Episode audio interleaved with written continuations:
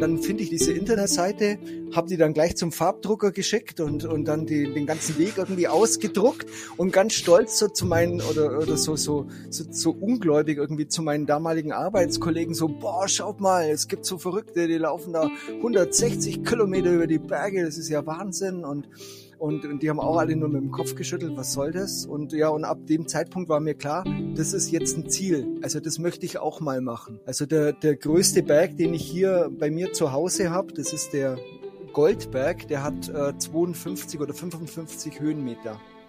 Und dann habe ich mal gedacht, ja, 7500 Höhenmeter, jo, das wäre doch jetzt eine Herausforderung, das machst. Dann habe ich mal dem Guy, dem Veranstalter, geschrieben und habe gesagt, hey, ich habe schon dreimal Biel gefinisht, da wäre doch der Chiemgauer auch mal was für mich. Und dann schreibt er zurück, naja, dann wäre es vielleicht ganz schick, wenn du mal eine Teilstrecke davon abläufst, damit du weißt, was hier so auf dich zukommt, wenn du bisher nur Biel kennst. Ja, und das habe ich dann gemacht und ähm, total unerfahren. Das habe ich irgendwann im März oder so gemacht, als, äh, als in den Bergen halt noch Schnee lag. ich fahre dann dahin und äh, lauf los und Sorry, dass ich lache, aber das ja, wird interessant die Geschichte. Ja, ich hatte ich hatte ich hatte echt null Peil irgendwie klar. Ich war schon ab und zu Bergwandern und so, aber ja, ich, ich fahre dann dahin und dann kommt der erste Anstieg. Ja, und ruckzuck war ich bis zu den Knien, bis zu den Oberschenkeln war ich dann irgendwie im Schnee und äh, habe mich dann so irgendwie durchgekämpft, soweit ich irgendwie kam. Also ja, dann, wie kommst du jetzt wieder irgendwie runter? Dann bin ich in einem, weil so viel Schnee lag, bin ich dann in den Bach rein und bin dann in dem Bach ins Tal wieder runtergelaufen. Also mhm. die ganze Zeit im Wasser. Ja, kenn ich. Ja, äh, also wirklich ziemlich übel. Und dann habe ich am Schluss noch irgendwie den Unterberg oder was, habe ich noch ein paar so Hügel mitgenommen. Und als ich dann wieder zu Hause war, fix und alle, äh, war ich, ich war insgesamt dann quasi 15 Stunden oder so unterwegs in den Bergen. Und dann habe ich dem Guy geschrieben, was ich da für eine Planlosaktion gemacht habe und wie das Ganze endete, dass ich jetzt ziemlich kaputt war, aber irgendwie hat's mir Spaß gemacht. Und äh, dann hat der Guy zurückgeschrieben, ja, das klingt so, als äh, könnte der Chiemgauer was für ja. dich sein. Jetzt nochmal ganz wichtig, das ist nicht die Aufnahmeprüfung für den Chiemgauer. Also bei dir nein. damals war es so, aber äh, mittlerweile muss man das nicht machen, habe ich äh, hoffentlich nein, recht. Nein, äh, richtig, ja, richtig. Ja. Trotzdem aber, eine tolle Geschichte.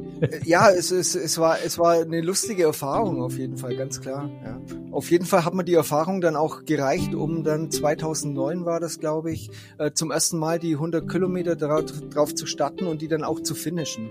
Aber naja, also man hatte damals, glaube ich, 18 Stunden Zeit für die 100 Kilometer und ich war nach 16,5 oder so im Ziel und super, super happy.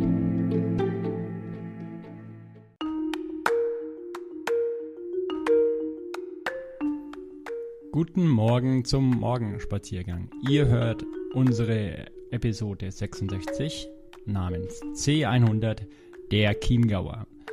Bernd Spring, ähm, ein toller Laufkumpel, Laufbuddy, äh, den wir kennenlernen durften, schon seit längerem und zuletzt auf dem Unit nimmt uns mit äh, und erklärt uns, äh, was äh, der C100, der Chiemgauer, ähm, den 100 Kilometer und 100 Meilen Lauf, ähm, natürlich im schönen Chiemgau in Bayern gibt, ähm, was der alles zu bieten hat. Er kennt den jetzt nämlich schon seit oh, 2008, 2009 ist dort mit der Organisation direkt äh, ja, in guten Händen und hat beste Kontakte. Erzählt uns, wie es dazu kam und warum auch ihr in eure Laufplanung irgendwo den CN100 einplanen solltet. Also Bernd, äh, ich würde sagen, freuen wir uns auf äh, kurzweilige, ich glaube irgendwas mit 90 Minuten. Also kurz ist er nicht, aber ist halt einfach interessant, was er zu erzählen hat. Bernd, leg los. Aber lieber Bernd, bevor ich dich vorstelle, würde es mich erstmal interessieren, wird der Chiemgauer 100 von Mal zu Mal besser? Äh, der Chiemgauer wird nicht besser, sondern er wird jedes Mal anders. Und das ist dann irgendwie auch besser. Es ja, schleicht sich niemals eine Routine ein. Aber schau, das ist wie, wie ähm, ein guter Käse. Der wird auch von mal, na, wird der eigentlich immer besser? Nein, Käse nicht, das ist ein falscher Vergleich. Es hängt wahrscheinlich von der Lagerung ab, aber der Chiemgauer scheint gut gelagert zu sein. Genau. Ja, die Lagerbedingungen stimmen in Bergen. Seit, wann gibt's denn den Chiemgauer?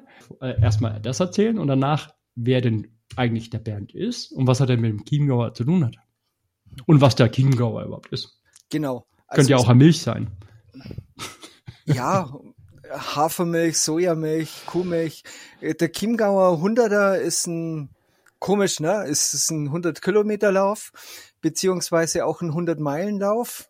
Ich glaube, bei der ersten Austragung war es nur in Anführungszeichen 100 Kilometer und dass es dann 100 Meilen wurde, das kam dann später dazu. Ähm, den gibt es mittlerweile schon seit 2005. Das heißt, der Chiemgauer 100er, der wird dieses Jahr im Juli äh, volljährig. Also die 18. Austragung findet statt. Ähm, der Chiemgauer 100 ist ein, ein familiär gebliebener, wunderbarer, wunderschöner Berglauf. Ähm, anstrengend, klar, weil es geht ja nicht nur um die Länge der Strecke, sondern es sind auch ein paar, paar Berge dazwischen. Und er ist jedes Mal eine neue Herausforderung. Und 18 Jahre ist für einen Traillauf, ähm, der gut und gerne 100 plus Kilometer hat. Alter, wirklich ein Wahnsinnsalter. Das ist ja. Pff, das ja. Ist ja wie, wie von den, weiß nicht, von den ersten Schritten des, der, der Trail-Szene. Muss genau. so sein. Ja, genau. Weil äh, der äh, Gründer des Chiemgauer Hunderters, Gieselher, also von allen äh, äh, Guy genannt, äh, war in Amerika äh, äh, jobbedingt und hat dann quasi diese 100 Meilen Laufgeschichte von dort mitgebracht. Also er hat es dort aufgeschnappt und weißt du noch, was da das, was da die Ursprünge waren? War es der Western State oder? Ja, oder Rock 100. Ich weiß es gar nicht genau. Aber es gibt eine total coole Website, die heißt chiemgauer100.de und da ist unter Archiv ist die Geschichte von von Guy drin. Also er hat selber seine Geschichte, wie es dazu kam und so. Also ich kenne es jetzt nicht auswendig, aber da kann man alles nachlesen. Ich sag, dass die Website so cool ist, weil ich sie gemacht habe. ja, Mai hast du. Muss ich jetzt nur gestehen, genau. Ja. Ja, also er hat eben damals die, die Idee aus Amerika quasi importiert und war dann einer der ersten, ähm, der hier so lange Sachen und dann eben über so ein Gelände dann auch gemacht hat. Ähm, zu, für, ich glaube, wenn ich mich richtig erinnere, für, für Gerhard, also äh, den, den Jurasteig Ultra äh, den, den Junot-Begründer war, glaube der Chiemgauer Hunderter auch einer der ersten äh, Trailrunning-Geschichten. Also der Chiemgauer Hunderter mhm. hat auch viele, mhm. viel dazu beigetragen, dass sich diese Kultur des äh, äh, Ultra Trails in, in, ja, in, in Deutschland irgendwo auch durchgesetzt hat, denke ich. Das muss so sein, weil wenn es wirklich so ein Klassiker mit Tradition hat, dann, ja. dann sind die Wege, führen die jetzt nicht nach Rom, sondern wohin? Ins Chiemgau? Wo genau eigentlich? Traunstein oder wo startet es? Also die ersten 15 oder nee, die ersten 16 Jahre äh, in, äh, ging, war Stadt und Ziel Ruhpolding. Und mhm. mittlerweile gibt es ein neues Organisationsteam, ist ein sehr cooler Haufen übrigens. Und jetzt ist es äh, neue Stadt und Ziel äh, die Großstadt mit Herz namens Bergen. Genau, das hatte ich, ja. das hatte ich gesehen. Und äh, ganz Grüße, äh, ganz liebe Grüße äh, an den TSV Bergen. Heißt ja. es TSV Bergen? Genau, TSV äh, Bergen heißt es, genau. Wir ja. nämlich mega cool, weil ähm, wir haben gesagt, wir haben gedacht, wir haben doch jetzt ähm, eine neue Ultrasportabteilung TSV Katzwang bei Nürnberg gegründet mhm. und haben gesagt, was ist Ultrasport? Das ist für uns Ultralaufen, ähm, also Trailrunning, das ist Ultralaufen und äh, okay, musst du weghören, Swimrunning.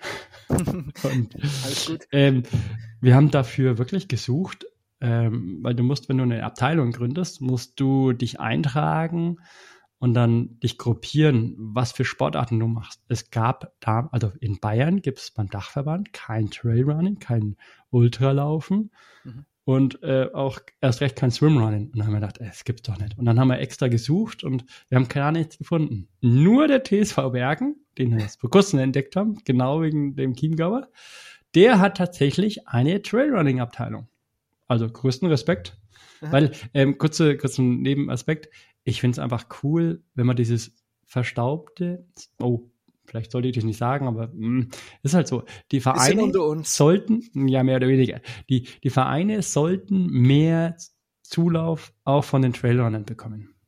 Weil die Vereine haben wirklich Vorteile mit ihrer Jugendarbeit und meint ihr nicht, also meinst du nicht, Trailrun macht so viel Spaß oder Ultralaufen, aber sagen wir mal erstmal Trailrun. Warum müssen die Leute erst 30, 40 oder 50 werden, um diesen geilen Sport zu entdecken? Die können das doch auch mit 18 entdecken. Und die genau. Leichtathleten, die wissen nicht, wohin damit.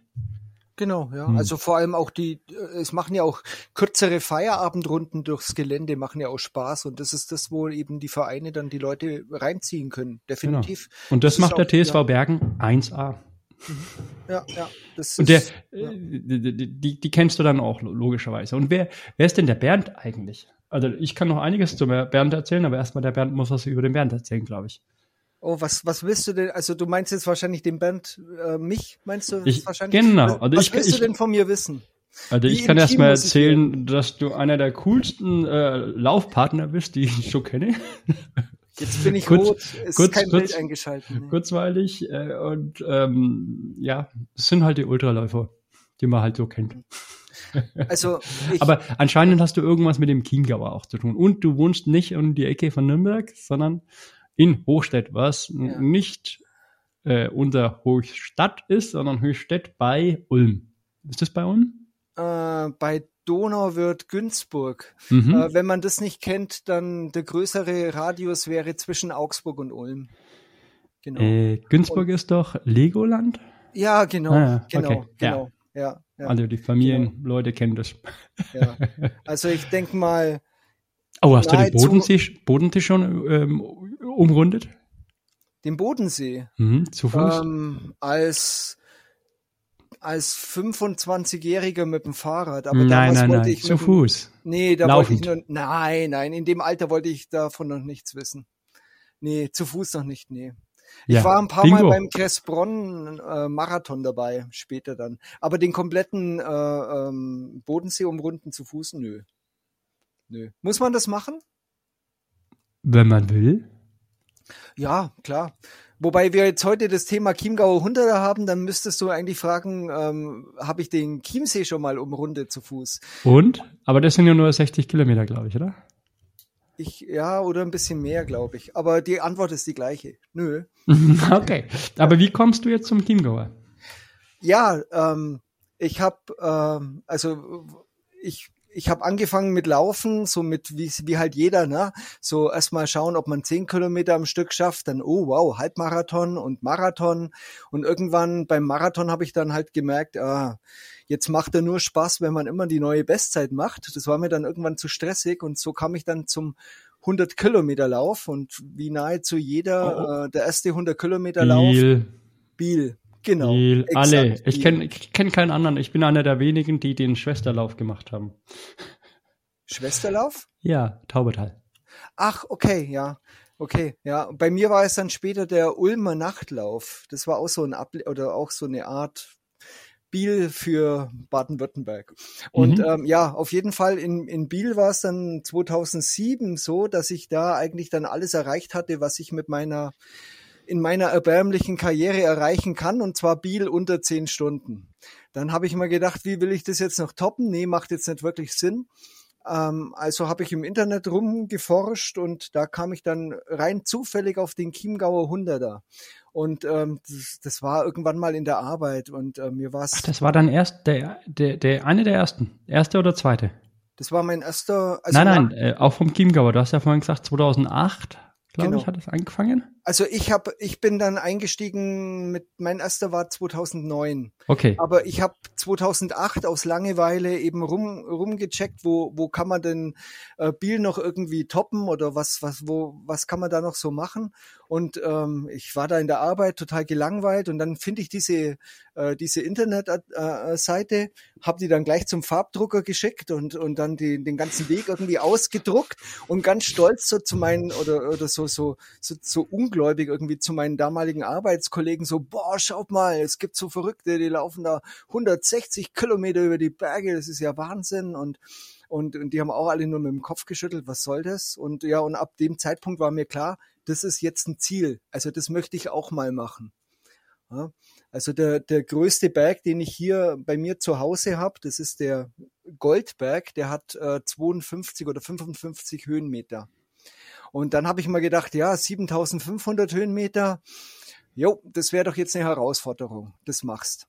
Und ähm, ja, dann habe ich mal dem Guy, dem Veranstalter, geschrieben und habe gesagt, hey, ich habe schon dreimal Biel gefinisht, da wäre doch der Chiemgauer auch mal was für mich. Und dann schreibt er zurück, naja, dann wäre es vielleicht ganz schick, wenn du mal eine Teilstrecke davon abläufst, damit du weißt, was hier so auf dich zukommt, wenn du bisher nur Biel kennst. Ja, und das habe ich dann gemacht und ähm, total unerfahren. Das habe ich irgendwann im März oder so gemacht, als, äh, als in den Bergen halt noch Schnee lag. ich fahre dann dahin und äh, lauf los und Sorry, dass ich lache, aber das ja, wird interessant die Geschichte. Ja, ich hatte ich hatte ich hatte echt null Peil irgendwie klar, ich war schon ab und zu Bergwandern und so, aber ja, ich, ich fahre dann dahin und dann kommt der erste Anstieg. Ja, und ruckzuck war ich bis zu den Knien, bis zu den Oberschenkeln, war ich dann irgendwie im Schnee. Und äh, habe mich dann so irgendwie durchgekämpft, soweit ich irgendwie kam. Also um einiges, äh, äh, die Strecke war dann um einiges kürzer, als was ich eigentlich gedacht habe. Und ähm, ja, dann, wie kommst du jetzt wieder irgendwie runter? Dann bin ich in einem, weil so viel Schnee lag, bin ich dann in den Bach rein und bin dann in dem Bach ins Tal wieder runtergelaufen. Also mhm. die ganze Zeit im Wasser. Ja, kenne ich. Ja, äh, äh, also wirklich ziemlich übel. Und dann habe ich am Schluss noch irgendwie den Unterberg oder was, habe ich noch ein paar so Hügel mitgenommen. Und als ich dann wieder zu Hause war, fix und alle, äh, war ich, ich war insgesamt dann quasi 15 Stunden oder so unterwegs in den Bergen. Und dann habe ich dem Guy geschrieben, was ich da für eine Planlosaktion gemacht habe und wie das Ganze endete, dass ich jetzt ziemlich kaputt war, aber irgendwie hat's mir Spaß gemacht. Und äh, dann hat der Guy zurückgeschrieben, ja, das klingt so, als äh, könnte der Chiemgauer was für ja. dich sein. Ja. ja, und dann habe ich mich angemeldet und 2009 habe ich dann da zum ersten Mal die 100 Kilometer Distanz gemacht. Darf ich dich kurz fragen? Ich habe das tatsächlich auch schon mal geschafft. Ähm, aber das war bei einer Snowboard-Tour und wir mussten uns retten und sind die einzige Möglichkeit ins Tal zu kommen war dann wirklich über das Flussbett. Äh, da lag so ein Meter Schnee. Mhm. Äh, du bist also auch, keine Ahnung, vier, fünf Kilometer oder sag mal, zwei Kilometer äh, im Flussbett gelaufen. Danach ja. sind die ähm, Schuhe ja überraschenderweise nass. Äh, und dann bist du weitergelaufen. Damit. Ich bin, ich bin um die vier oder fünf Kilometer in diesem Flussbett gelaufen. Äh, manchmal habe ich so einen Stein erwischt. also drei, vier Stunden auf Deutsch, weil der vier, ja. fünf Kilometer, da, ja, ja. du schaffst ja keine fünf kmh dort, du bist ja genau. viel, viel langsamer. Ich habe dann ab und zu eben draußen äh, so im Schnee dann geguckt. Also wenn du dann durch den Schnee läufst, äh, stapfst, du kommst nicht voran, aber du wirst wieder trockener, weil der Schnee die Feuchtigkeit aufsaugt. Das Problem war die Feuchtigkeit und natürlich die Kälte. Das heißt, ich habe irgendwann meine Zähne und nicht darum geht's mir, weil, weil du kommst ja dann raus und willst wieder laufen und hast dann wirklich angefangen, weil du warst da aus dem Flussbett. Ich habe, wir haben dann damals, äh, wir sind dann äh, zu einem äh, zum nächsten Haus gelaufen und haben die Polizei angerufen letztendlich, ja. Und die haben Gott sei Dank, das war auch richtig, weil äh, die Helikopter sind schon beinahe über uns gesurrt, weil und wir wurden auch gesucht. Oh, okay. Ja, ähm, mhm. insofern war das ein, ein Happy Ending, äh, die Geschichte. Und bei dir war es aber so, du bist aus dem Flussbett raus und bist dann heimgelaufen. Ja, also ich wurde nicht gesucht, weil eigentlich niemand wusste, dass ich da gerade unterwegs bin. ja. Und ich bin, ich bin in dem Flussbett äh, äh, Richtung Richtung Tal, so lange, bis ich gemerkt habe, jetzt spüre ich meine Füße überhaupt nicht mehr. Dann bin ich wieder auf die Seite, bin durch den Schnee durch. Der Schnee hat die Feuchtigkeit wieder ein bisschen rausgesaugt und dadurch, dass es so super anstrengend war, durch den Schnee zu stapfen, wurden die Füße wieder, ja, kam wieder ein bisschen Gefühl rein. Und sobald ich wieder ein bisschen ja. Gefühl in den Füßen hatte, bin ich wieder ins Flussbett und da weiter, weil da kam ich halt schneller runter. Also immer so, ja, so ein kleiner Duathlon halt. Jetzt, und, nein, und, das ist ein Swimrun. Uh, ja, du erzählst ganz genau ja. die Logik eines Swimruns. Du, wirst, du kriegst beim Swimrun keine kalten Füße, weil du stapfst ja da weiter. Das wusste ich bloß damals nicht. Okay. Aber jetzt nochmal ganz wichtig. Ja. Wir reden ja über den Chiemgauer. Ähm, genau. Das ist nicht die Aufnahmeprüfung für den Chiemgauer. Also bei dir Nein. damals war es so, aber äh, mittlerweile muss man das nicht machen, habe ich. Äh, Hoffentlich nein. Nein, äh, richtig, ja, richtig. Ja. Trotzdem Aber, eine tolle Geschichte. Äh, ja, es, es, es, war, es war eine lustige Erfahrung auf jeden Fall, ganz klar. Ja. Auf jeden Fall hat mir die Erfahrung dann auch gereicht, um dann 2009 war das, glaube ich, äh, zum ersten Mal die 100 Kilometer drauf, drauf zu starten und die dann auch zu finishen. Aber naja, also man hatte damals, glaube ich, 18 Stunden Zeit für die 100 Kilometer und ich war nach 16,5 oder so im Ziel und super, super happy. War und toll. ohne Flussbett ohne Flussbett, weil ähm, ähm, der und Lauf ohne Schnee findet, auch, ne? Ja, der findet, der findet Ende Im Juli statt. Und das ist die Hölle. Das heißt, du musst eigentlich damit rechnen, dass wenn du dich da im Südhang äh, am Hochfällen oder sonst wo hochschleppst, äh, du hast äh, 30, 35 Grad. Das kann alles passieren, klar. Aber äh, was mir äh, bei diesem 100 Kilometer Debüt beim Chiemgauer 100er passiert ist, ähm, ich habe immer wieder mal Leute überholt, die auf die 100 Meilen gestartet sind. Die 100 Meilen Starter, die sind am Vortag schon gestartet und hatten quasi auch schon die ganze Nacht in den Bergen. Und äh, die waren, ähm, es, das, das war ein ganz anderer Schlag dann wieder, ja. Also ähm, die äh, sahen alle total kaputt aus und waren, also es war unglaublich, wie die da so äh, äh, da rumgeschlurft sind und geguckt haben, dass sie noch irgendwie äh, weiterkommen. Und das fand ich total faszinierend, wie man sich das antun kann. Und dann war mir klar, ich muss nächstes Jahr muss ich das auch machen. Und ja. dann bin ich äh, 2010 habe ich dann mein Debüt auf der 100 Meilen Distanz gemacht. Ja.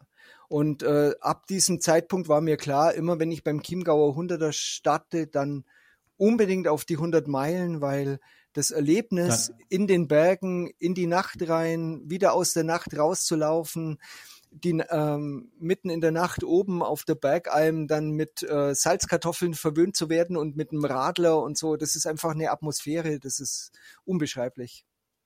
Und ähm, die 100 Meilen hat man dann beim Chiemgauer wie lange Zeit, weil du sagst, die haben so unglaublich lang gebraucht? Ähm, ich glaube, mittlerweile sind es 34 oder 35 Stunden, die man Zeit hat. Was relativ knapp bemessen ist bei den 7.500 Höhenmetern und bei. Aber damals war es mehr. Ähm, damals war es, glaube ich, nur 33 Stunden oder 32 also. Stunden. Die Strecke war aber noch ein bisschen einfacher. Ach so. Auf einigen, auf einigen Teilabschnitten. Das war auch so eine Sache. Ähm, da weiß ich noch, wie ein Läufer fluchend zum Veranstalter ist, zum Guy damals, und gesagt hat, bei dir kann man ja gar nicht laufen, da kannst du ja nur wandern, die Wege sind so beschissen, da hast ja gar keinen Spaß dran. Und im nächsten Jahr, was hat Guy gemacht? Er hat die Strecke verschärft. Ich wollte gerade sagen, sehr ja, gut. Das war die, anders, anders geht's nicht, ja. ja? Also das fand ich äh, konsequent. Ja, hat der, hat der Gerhard ja auch gemacht.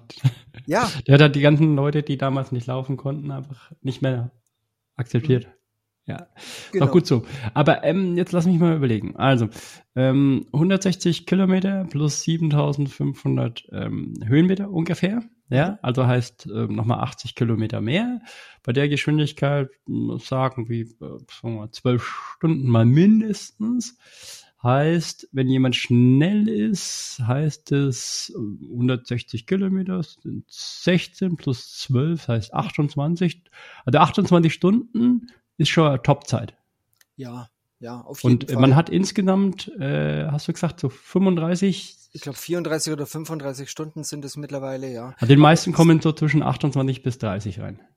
Ja, oder 30 plus. Wobei die meisten ist relativ. Also, die, nein, die guten. Also stopp. Ja, ja, ja also, also die meisten werden zwischen 30 und 35. Die lassen sich ja dann. Also ich, wenn da starten würde, also ich will starten und du hast schon recht, ich muss irgendwie meine, meine Jahresplanung für nächstes Jahr nochmal neu überdenken. Ich gehe jetzt gleich dann zum Küchenkalender und streiche da das raus, was ich da bisher drin hatte und muss Ein das dann ausgezeichneter dein, Plan. Ja, und deins reinschreiben. Und dann, dann würde ich, ich würde es ja wirklich so planen, dass ich dann, weiß nicht, finishen wäre schon wichtig, aber die Zeit ausnutzen ist mindestens genauso wichtig. Ich, also für einen Läufer in meiner Liga muss ich sagen, ähm, da zählt das Überleben. Klar. Es ist total egal, ob ich jetzt über oder unter 30 Stunden da reinkomme. Also Hauptsache, ich komme da irgendwie durch. Richtig äh, cool fand ich äh, letztes Jahr auch den Liviu, den ich da kennengelernt habe, ein, ein rumänischer Läufer, der in Prag wohnt und äh, den habe ich da unterwegs kennengelernt. Und ähm, du kannst bei Kilometer 120 oder so, kannst du sagen, ich kürze die Strecke um 10 Kilometer ab, wenn ich es zeitlich nicht mehr schaffe klingt erstmal nach nicht so viel, aber in den zehn Kilometern sind auch über 1000 oder 1200 Höhenmeter drin. Also das spielt auf jeden Fall eine Rolle, ob ich die mitnehme oder nicht. Und wir kamen da an diese äh, Entscheidungs-VP an. Da war es eigentlich schon zu spät, um zu sagen, wir machen noch die vollen 160. Also mir war klar, ich mache jetzt die gemütlichen, in Anführungszeichen 150, dann komme ich noch zu meinem Feierabendbier und alles ist gut. Aber Livio hat gemeint, ihm ist es egal äh, ob did not finish oder nicht. Er möchte die 160 auf seiner Uhr haben und äh, wurde dann auch dementsprechend abgefeiert.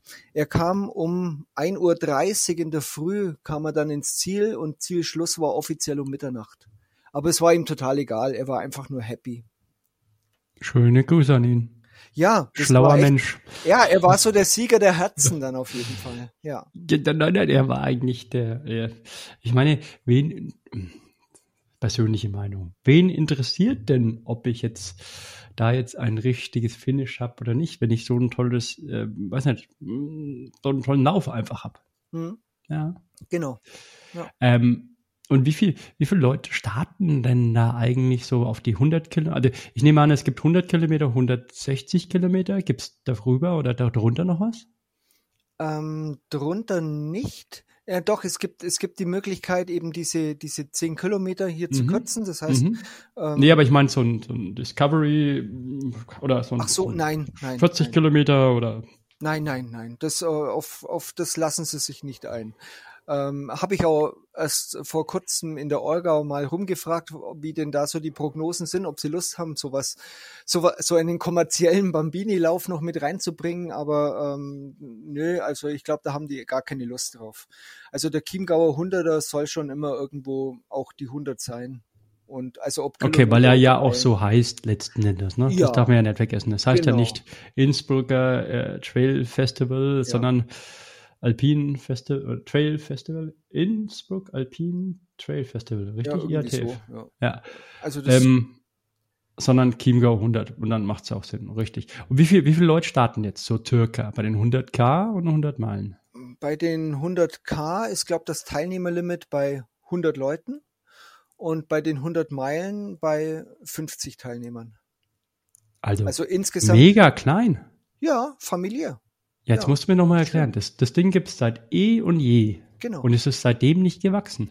Äh, nein, es darf zum Teil auch nicht wachsen, weil es geht durch äh, Naturschutzgebiete, es ist, äh, es ist, äh, es wurden äh, Genehmigungen eingeholt und es ist klar, dass äh, diese Limitierung dann deswegen da sein muss und weil den Veranstaltern eben auch wichtig ist, dass der einzelne Teilnehmer seinen Spaß hat und dass sich die äh, die Helfer auch um die einzelnen Leute kümmern können.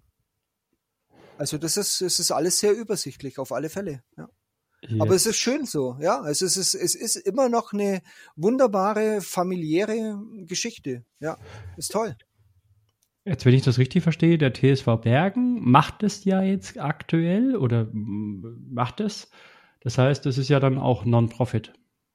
Richtig? Ja, ja, definitiv, klar. Also wenn da mal ein paar Euro übrig bleiben, damit äh, eine Helferfeier organisiert werden kann, dann ist es viel. Ja, klar. Mhm. Mhm, genau, ist alles Non-Profit und ähm, basiert eben auf einem großen Pool an, an freiwilligen Helfern, die das Ganze, das Ganze wuppen, auf ein paar Sponsoren, die ähm, ja eben für für für für für die äh, Sieger oder für einen Gewinn dann eben so äh, ihre Sachen noch äh, äh, hergeben und äh, ja Ansonsten ist es wirklich so eine ganz, ganz familiäre Sache. Du, du, wenn du da öfters teilnimmst, dann ist es auch wirklich so, du, du siehst da immer wieder mal so die, es ist so ein harter Kern an Leuten, die du da immer siehst bei dem Lauf und äh, ja, und dann ist es auch halt so ein Kommen und Gehen. Also äh, immer wieder mal neue Gesichter kennenlernen und ja, aber es ist ein super netter Haufen. Also ich ja, kann so. jedem nur empfehlen, da mal das, den, das mal äh, zu erleben.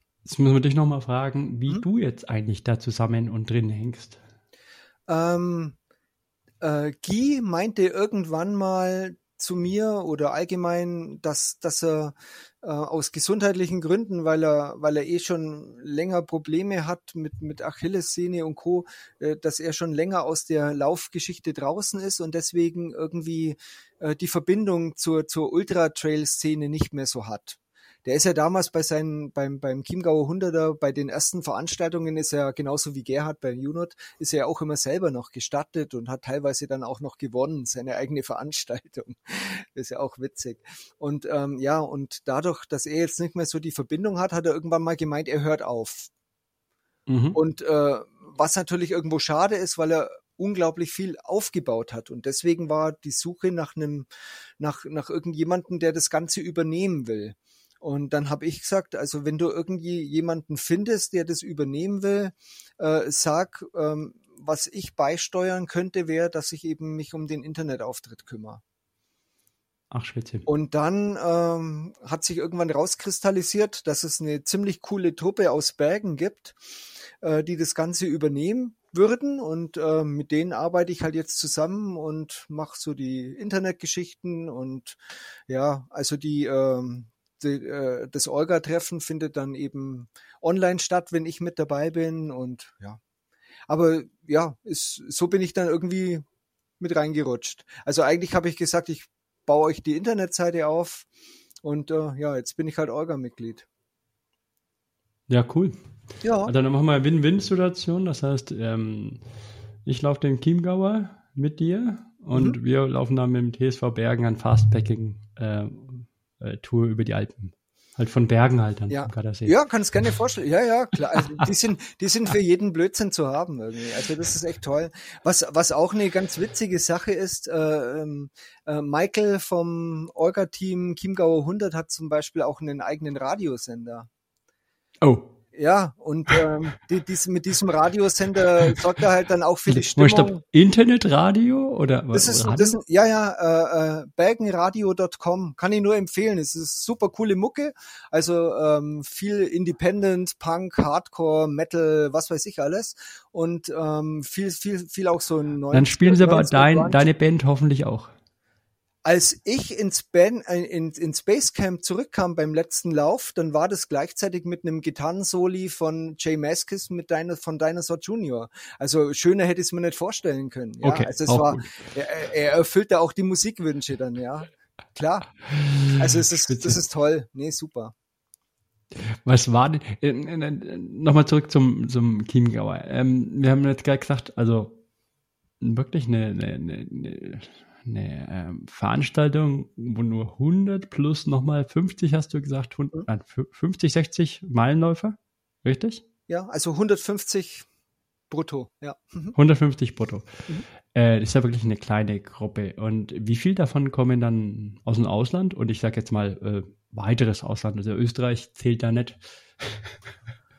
also du hast ja schon gesagt, also aus Prag oder aus genau. Rumänien, oder ist das dann doch eher die Ausnahme? Oder kommen ja. dann die Leute wirklich schon aus England, von Spine Race rüber oder?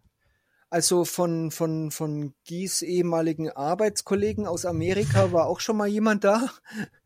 Und äh, ich glaube, Spanien, was ich auch mal lustig fand, einen, den ich kennengelernt habe, äh, einer aus Holland. Das fand, ich, das fand ich für so einen Berglauf auch ziemlich faszinierend. Ja. Und äh, ich habe ihn halt auch gefragt, äh, was, was verschlägt was, was verschlägt ihn hierher bei einem Lauf mit 10.500 Höhenmeter? Und er meinte halt dann nur, ach ja, einmal im Jahr möchte er sich das halt antun. Ja, du wirst lachen. Also, ähm, ich sage jetzt mal, die Holländer, die ich kenne, sind doch eher sportlich. Und mhm. es gibt ja auch auf der anderen Seite viele Leute, die mit holländischen Kennzeichen in die Alpen fahren, um dort Ski zu fahren. Also die kennen die Berge ja. Mhm. Ja. Hm. Ja, hm. Und ähm,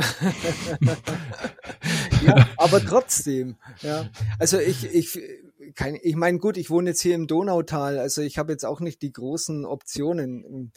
Gut, wenn ich es drauf anlege, dann, dann kann ich nach mit einer oder eineinhalb Autostunden oder so, dann bin ich in den Bergen und kann da mal trainieren, ja, wenn ich, wenn ich mich dazu aufraffe. Aber in Holland ist das natürlich schon eine, schon eine Hausnummer. Und wie oft hast du jetzt teilgenommen? Ich nehme an, acht oder zehn, acht bis zehn Mal oder tatsächlich äh, 15 Mal. Ich habe von, also von den 17 Veranstaltungen war ich elf Mal dabei. Elf Mal. Ja, Wahnsinn. und neun Mal habe ich gefinisht. Allerdings äh, nur zweimal auf die kompletten 160.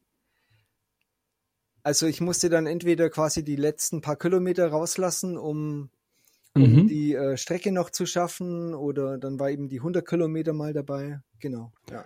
Und ja. jetzt noch ganz interessant für mich, was sind denn so die lustigsten Geschichten, die dir auch da auf dem Weg passieren? Und dann müssen wir doch mal danach nochmal auf, ähm, ja, so du hast vorhin gesagt, wie, wie, wie man da startet, da startet man abends. Aber erstmal zu den Geschichten. Mhm. Ja, äh, das Witzige ist, du, du lernst halt da, ähm, also wenn du da jedes Jahr dabei bist, du, du triffst natürlich auch immer irgendwie mal die gleichen Nasen, ja.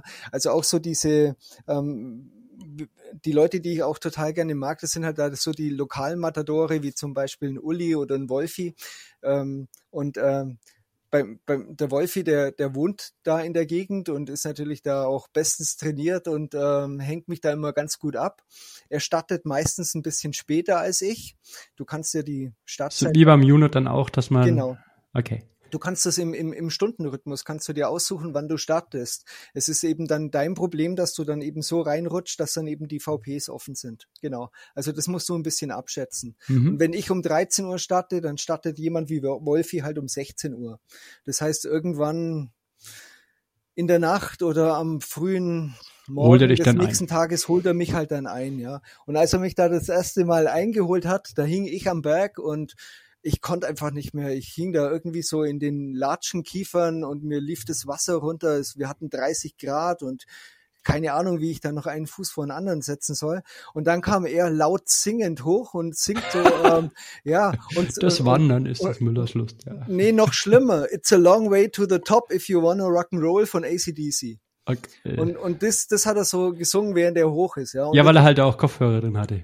Ähm, ich glaube, ich weiß gar nicht, ob der Kopfhörer dazu braucht. Der kann das, glaube ich, auch so. Ja. Und das ist halt jetzt so unser Erkennungsmerkmal. Also immer, wenn wir aufeinander treffen, dann äh, gibt es erstmal eine, eine Strophe ACDC. Genau. Ich bin, mhm. ich war zwar früher eher Kiss-Fan als ACDC, aber da lasse ich jetzt mal fünf gerade sein. ja. Genau, das ist so unser Erkennungsmerkmal. Oder, oder der Dirk, also nicht der Veranstaltungsdirk, sondern ein anderer Dirk, ähm, den habe ich kennengelernt, indem ich zu ihm aufgeschlossen bin. Und zwar war er vor mir an einem steilen Hang und ich höre schon von Weitem, wie er schimpft. Er hat geflucht und geschimpft und, und, und, und ich bin dann zu ihm hin und kann ich dir helfen? Was, was ist denn los? Und er dann so ganz, dreht sich um und so, ja, nö, nichts. Das ist seine Art, um mit dem Berg klarzukommen, um, um hier hochzukommen. Ja, ja. Ja. ähm, ja, okay, gut. Ich, ich habe dann später das auch versucht zu fluchen, aber deswegen ging es auch nicht besser. Du, ich schimpfe momentan auch immer mit der gelben Sau, dass er sich nicht zeigt, sondern immer den Regen fallen lässt. ja, wenn es hilft, klar, logisch. Ja, ja jetzt, aber, jetzt aber es wird langsam besser. Ja, ist, äh, äh, beim, beim letzten Mal, äh, bei der letzten Veranstaltung, da hatten wir in der Nacht äh, ein ziemlich heftiges Gewitter. ich wollte gerade fragen. Also das, Juli, das war, Ende ja. Juli ist für mich Gewitter, ja. Gewitter, Gewitter. Nicht Heftig. April übrigens, sondern Ende Juli. Richtig, ja. Und da waren wir gerade so Höhe Kampenwand, sind, sind darüber und dann äh, kam eine schwarze Wand auf uns zu und äh, kennst es ja auch vom Junot und so, also wenn der, wenn, wenn der Regen dann nur noch horizontal kommt und Sturmböen. Und so kam ich dann an den VP. Und ähm, ich komme dann dahin und die am VP, äh, ein Helfer, der hat dann gerade noch so den Fuß des Pavillons gegriffen, bevor dieser Pavillon davonfliegt. dann hält er mit der rechten Hand so diesen Pavillon noch fest, der nur noch äh, an seiner Hand hing. Mit der linken Hand hat er, das werde ich nie vergessen, hat er sein Handy rausgezogen und hat mit dem Handy dann äh, äh, die die die Box äh, äh, lauter gemacht, weil da gerade atemlos durch die Nacht kam. und wie das hat er die das jetzt? War so, das war so obskur. Die, und, die Suppe ja. und das ähm, Hühnchen und die, die Cola gereicht? Äh, Ähm, ja, das, das, das muss ich dann selber. Er war beschäftigt. ja, ja, klar. Was gibt's denn für Verpflegungssachen? Gibt's da so Highlights? Ähm, ja, also ab jetzt äh, gibt es neu die äh, Jumpers-Riegel. Diese ähm, äh, auf, auf Gerste basierend. Die sind fantastisch. Uh. Die haben sie jetzt als Sponsor bekommen. Die hast du also, mir doch, die hast du mir doch gegeben. Da habe ich dir einen gegeben. Ja, ja, Mhm. genau, genau. Das ist, äh, die sind da mit an Bord. Und ansonsten gibt's querbeet, was man sich eben, ja, also am, am beliebtesten ist dann natürlich, je nachdem, zu welcher Uhrzeit du da unterwegs bist, dann eben so die, die warme Gemüsebrühe, Nudelsuppe oder ähm, Salzkartoffeln sind immer fantastisch. Oh, Ansonsten gibt's natürlich alles, was es so auf Moment, dem stopp, halt. Kindergeburtstag auch gibt. du hast Bitte? gesagt Salzkartoffeln. Ja. Wir sind ja nicht in äh, Gran Canaria. Äh, warum gibt's in den Bergen Salzkartoffeln? Äh, warum nicht? Ach so, nicht Kana. Also, wie scha genau schauen für dich Salzkartoffeln aus? Was Salzkartoffeln? Äh, Mhm. äh, gekochte Kartoffeln, die man in, in Salz eintunkt und isst. Also einfach nur, nur die gekochte Ah. Kartoffel. Kennst du die, ähm, unser beidiger Freund äh, Thorsten hat mir mal erklärt, was kanarische Salzkartoffeln sind. Aha. Du nimmst einen Topf, tust da rein Kartoffeln, gehst in Gran Canaria ans Meer, tust halt den Topf voller Wasser machen und das dann ähm, kochen. Voller So. Meerwasser, oder? Ganz genau. Und in Okay. Deutschland gibt's sowas leider nicht, Meerwasser. Und dann haust du einfach pro Kilo Wasser, pro Liter Wasser, kein Witz, 200, 300 Gramm Salz rein. Uh. Aber Riesenvorteil, du kannst die, äh, die Kartoffeln mit Hülle, also mit der Haut, du Ja. tust sie nicht schälen. Mhm. Und dann äh, kristalliert es total an den Kartoffeln und das gibt dann so richtig schön, das wird die Kartoffeln werden dann richtig schön weiß und äh, faltig. Mhm. Ja. Und du weißt ganz genauso wie ich, nach 10, 15 Kil Stunden, nicht Kilometern, laufen, braucht dein Körper Salz. Ja, das ist Und, traumhaft. und dieser Kombi zwischen es schmeckt gut, ist Kohlenhydrate reich und salzig. Ja. Wow. cool. Und Mhm. ähm, das gibt's aber auf den Bergen nicht, oder? Weil das Äh, könnte man denen ja mal empfehlen. Das heißt, Nee, das aber, aber die Kartoffelschalen kannst du da genauso haben, weil die schält dir da, glaub auch niemand. Wenn ich mich richtig erinnere. der Bass. Also ich habe sie dann schon auch immer mit Schale. Ja, ja, Mhm. Das sind ja sind wertvolle Sekundärstoffe oder was weiß ich, keine Ahnung. und sonst aber es- irgendwelche Highlights, die es dann auf den Bergen gibt, so Germknödel und, und ein Weißbier, Da kannst du zugreifen, ja, ja, klar. Ist, äh, der sowohl Lauf, als auch. der La ja, also, nee, der, also der nochmal, Hütte. Heißt es, man kommt hoch zu einer Hütte, zu einer bewirtschafteten Hütte, die halt dann mitten in der Nacht offen ist, oder? Nee. Die Hütten, die mitten in der Nacht offen sind, die sind von der, vom Orga-Team soweit angemietet oder die machen, die Mhm. bewirt, bewirten sie dann selber. Wenn du dann tagsüber unterwegs bist, also bist ja den ganzen Samstag auch noch unterwegs, da kommst du auch an einigen Hütten vorbei und die sind ganz normal bewirtet. Und äh, da saß ich letztes Mal dann auch drin und ach ja, jetzt trinke ich noch schnell zwei Radler und dann geht's wieder weiter. Also ja, klar. Und äh, kannst natürlich auch essen und sonstiges, ja, ja, klar. Und es sch schmeckt dann fantastisch, wenn du schon 25 Stunden unterwegs bist. Ja, ja, ja, spitze. Klar. Ähm, es gibt aber auch eine Alm in der Nacht, ähm, die hat äh, Selbstbedienung. Das finde ich aber auch ganz schick. Also die haben die ganzen Bierkästen und so an der Seite dran und dann äh, eine kleine äh, äh, Spenden oder, oder eine, eine, eine, äh, Mhm. äh, eine Kasse und äh, dann kannst du dich selbst bedienen. Das ist natürlich, wenn du um halb drei in der Früh ankommst, ist das äh, Luxus pur. Und jetzt, wenn ich mir vorstelle, oder, ich weiß nicht, wenn ich jetzt, äh, jemand bin, der diesen Podcast hört und dann eines der coolsten Sachen muss doch sein, ich habe gutes Wetter, laufe mitten in der Nacht und sehe dann einen Sternenhimmel, den ich nie sonst sehen würde. Ist das so? Der Sternenhimmel ist ziemlich intensiv. Ja, das kann ich nur bestätigen. Ja, Weil, das ist weil toll. sonst Ja. läuft man ja nicht auf zwei, warte, wie hoch kommt man? 2000 Meter und mehr? Nee, nee, man kommt eigentlich nur in Anführungszeichen auf gut 1700. Das ist der Hochgern.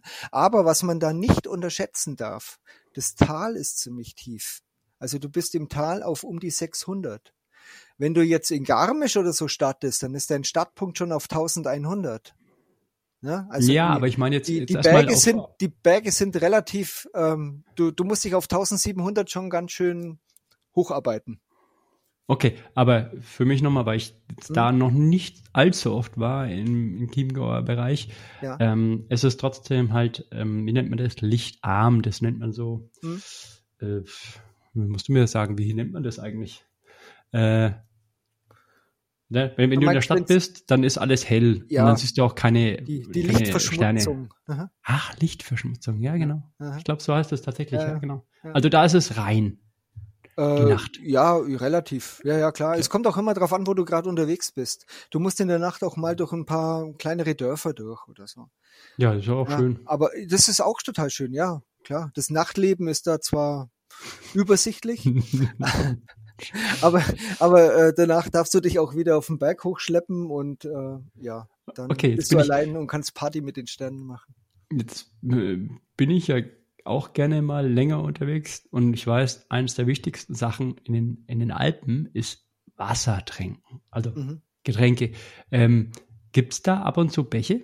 Weil da gibt's ja, da, gibt- du kannst manchmal in den Bergen unterwegs sein und du denkst, ey, da gibt's Wasser und nimmst extra wenig mit und dann wirst du total enttäuscht und an, auf dieser Bergseite gibt's nix. Es Kannst du gibt, dich erinnern? ja, Also es, kannst du, musst du, bist du auf die Verpflegungsstation, was Wasser angeht, äh, angewiesen oder gibt's da genug?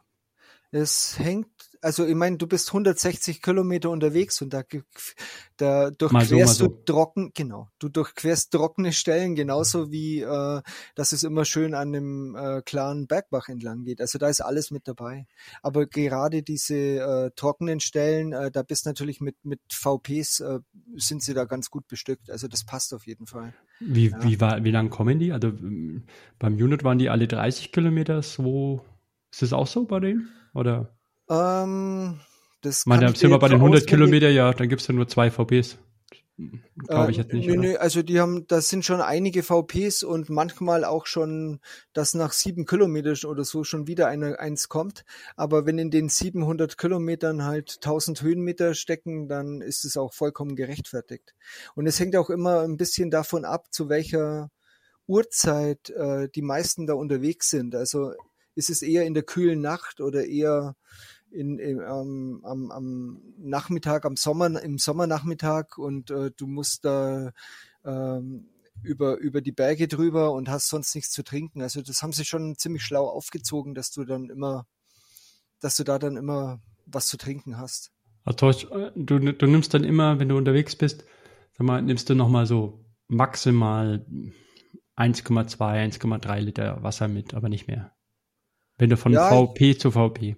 Ja, das kommt natürlich auf, auf dich selbst drauf, also wie, wie du selber so drauf bist. Und ich bin eher so der Vieltrinker. Also bei mir kann es schon mal vorkommen, dass ich auch mal zwei Liter mitnehme. Aber das ist dann Oberkante eigentlich. Mehr brauche ich da nicht. Mhm. Ja, so in dem Rahmen. Ja, es gibt auch welche, die kommen mit der 0,5 Liter Handflasche äh, über die Berge und haben keinen Rucksack. Die Das sind aber schneller als wir zwei. Ähm, ja, das kann man so sagen. Ja. Und wenn jetzt äh, dich jemand fragt, also der ist, äh, der ist interessiert, der hört das und sagt, ja, interessiert mich, aber ich habe Angst vor Tieren in den Alpen. Mhm. Was sagst du dann? Ja, die, äh, der äh, Livio, von dem wir vorhin geredet haben, der hatte das auch und der hat bei der Orga, bevor er sich angemeldet hat, erstmal nachgefragt, wie es denn ausschaut mit Bären. Bären, Ja, Bären, weil er war die zum zuvor. Aufbinden. hm? Die Ja, zum die, Aufbinden. ja, ja, genau. Also die, die braunen, die Braunbären und also nicht die Erdbeeren. Mhm. Und ähm, weil er war zuvor in den Karpaten irgendwie Ach so. unterwegs und deswegen hat er gedacht, er fragt lieber vorsichtshalber mal nach. Ach, oh, jetzt stopp, das war der, okay, der aus Prag, der Rumäne. Ja, okay, ja, genau, mm, genau. mm, Er hat okay. gemeint, dann lieber mal nachfragen, ne? nicht, dass es da böse, böse Nee. Überraschung gibt. Aber nö, äh, da ist, ähm, Nein, naja, ich, ich, ähm, die, ich meine, ich kenne die Alpen ja selbst. Das ist, äh, das ist eigentlich eine rhetorische Frage, aber also trotzdem die, die dürften Tiere, ja die mir, viele. am, ja, die Ja. Tiere, die mir am meisten Angst machen in den Bergen, sind die Kühe. ja, auch von denen rede ich sogar. Schon, oder? ja, Ja. schon. Ja, ja. Okay. Aber ähm, ich meine, Kühe sind nicht gefährlich, es sei denn, man kann nicht mit denen umgehen und macht mit denen Streiche oder irgendwas. Dann ist natürlich saublöd. Und dann geschieht's einem auch recht. Es ist, äh, bei den Kühen ist es wie mit den Menschen. Es gibt nicht die Kuh. Es gibt welche, Ah, die sind, okay. ja, es, es, es gibt, es gibt äh, Kühe, die sind echt cool und es gibt halt auch Arschlochkuh. Es ist so. ja. Arschlochkuh. Ja, es ist, ist, ist klar, ja. Das hat mir auch mal eine Bäuerin erklärt. Die hat gemeint, das hängt auch davon ab, ähm, welche Erfahrungen die Kühe gemacht haben. Ja, Also von dem her ist es eine individuelle Sache. Also wenn, wenn du Kuhbegegnungen hast, ich, das, das war beim letzten Mal auch so, da ging es irgendwo durch eine Kuhweide durch, irgendwo im hochalpinen Bereich, äh, bei der bei der äh, Kampenwand hinten Mhm. und äh, dann dann äh, kam eine Läuferin hinter mir und die zischt so an mir vorbei und äh, die Kühe, die lagen, ja, sie musste fast drüber springen über die Kühe. Dann habe ich zu ihr auch gesagt, du bitte mach ein bisschen langsamer. Du du weißt nicht, wie die Kuh jetzt reagiert. Und äh, ja, hat's dann, das hat sie dann auch gemacht. ja. Ich, also man ähm, soll sie nicht erschrecken. Genau, aber auf der anderen Seite äh, finde ich schon, dass man den Leuten sagen sollte, okay, ihr müsst keine Angst haben vor Kuh. Eine Kuh macht eigentlich nichts, es Ja. sei denn, ihr seid blöd und äh, erschreckt sie halt absichtlich. Ne? Genau, ja. Und, Ich bin äh, bei, nicht beim Chiemgauer, aber bei anderen Läufen bin ich oft mit Hund unterwegs. Und dann ist eine Kuh nochmal eine ganz andere Herausforderung. Ja, das, da, da, da, ja, da verstehe ich deinen, ja, deinen Respekt noch viel mehr. ja, danke. Doch, ja. Vielen Dank. Ja, ja, ja, ja. Ich, ich kenne auch so Geschichten, wo man dann gedacht hat, okay, ja, hm, dreht man vielleicht doch nochmal um, aber das sieht man dann auch, ne? Also man muss ja jetzt nicht denken, dass der Kuh, die da äh, rumsteht, auf einmal wild wird, sondern man sieht dann schon, hey, die stellt dich vor dich halt einfach hin und sagt dir, nö, mache jetzt nicht. Und dann geht man halt drei Meter rechts davon. Und dann passt's, oder? Also das Schlimmste, was ich in der Richtung erlebt habe, war, dass ich das endete so, dass ich im Hechtsprung, also mit Anlauf über den Elektrozaun drüber bin, um in Sicherheit zu kommen, mit zwei Hunden an der Leine. Ja, Gut, mit Hund. ja. Also das war, das war wirklich so irgend so eine, irgend so eine, keine Ahnung, so eine äh, Jungkuh im übelsten Pubertieralter, also so reim ich's mal halt zusammen irgendwie, die plötzlich angefangen hat, da äh, Stunk zu machen und mir hinterher zu galoppieren. Und wenn du das Teil siehst mit, äh, äh, ja, das ist halt echt eine Masse, ne? ja, da bin ich gern gehüpft und äh, ob da Brennnesseln oder sonst was kommen, das ist dann erstmal komplett wurscht. Okay, aber nachdem die meisten Leute jetzt ohne Hund laufen, ah, genau, Ja. bist du denn? Logisch, du bist den ja schon auch schon fünf, sechs Mal mit Hund gelaufen, ne? Den Chiemgauer laufe ich nie mit Hund. Weil man es nicht sollte oder nicht darf Ähm, oder? Wegen, äh, es gibt zu wenig Wasser für einen Hund auf, an bestimmten Stellen Mhm. und oder über, über längere Distanzen und ähm, es findet im Hochsommer statt und das ist einfach nichts, um, äh, um mit dem Hund äh, da äh, auf die Berge hoch zu rennen. Das, Okay, und wenn jetzt das jemand nicht. hört und sagt, sein Hund, dann nimmt er genug Wasser mit oder irgendwas, Hm. ist, ist es denn überhaupt erlaubt? Aus dem Sicht des Chiemgauers?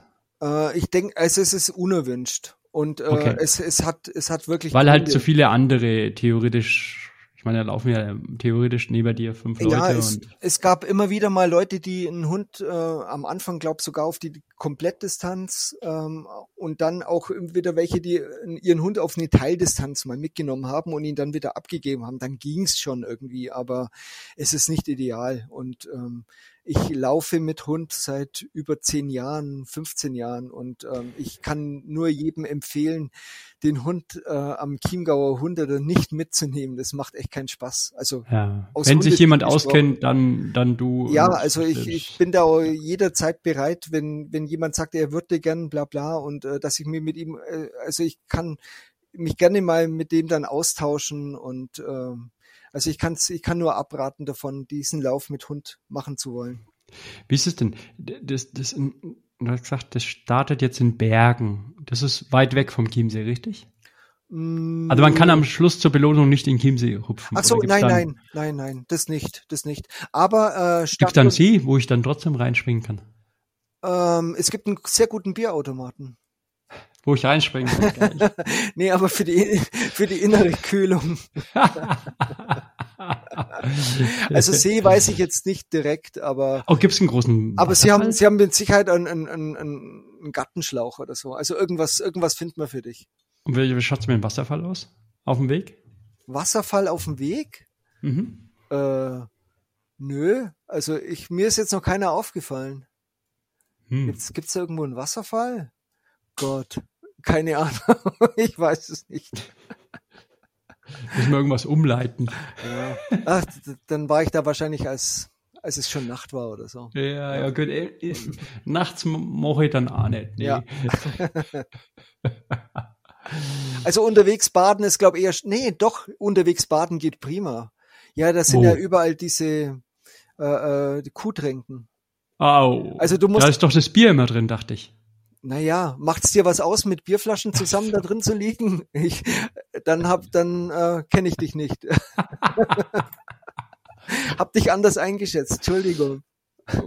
Ich weiß schon, welches Foto wir dann als ähm, Podcast-Cover machen. So, du Aha. mit dem Bierkasten in der Kuhtränke, das wäre cool.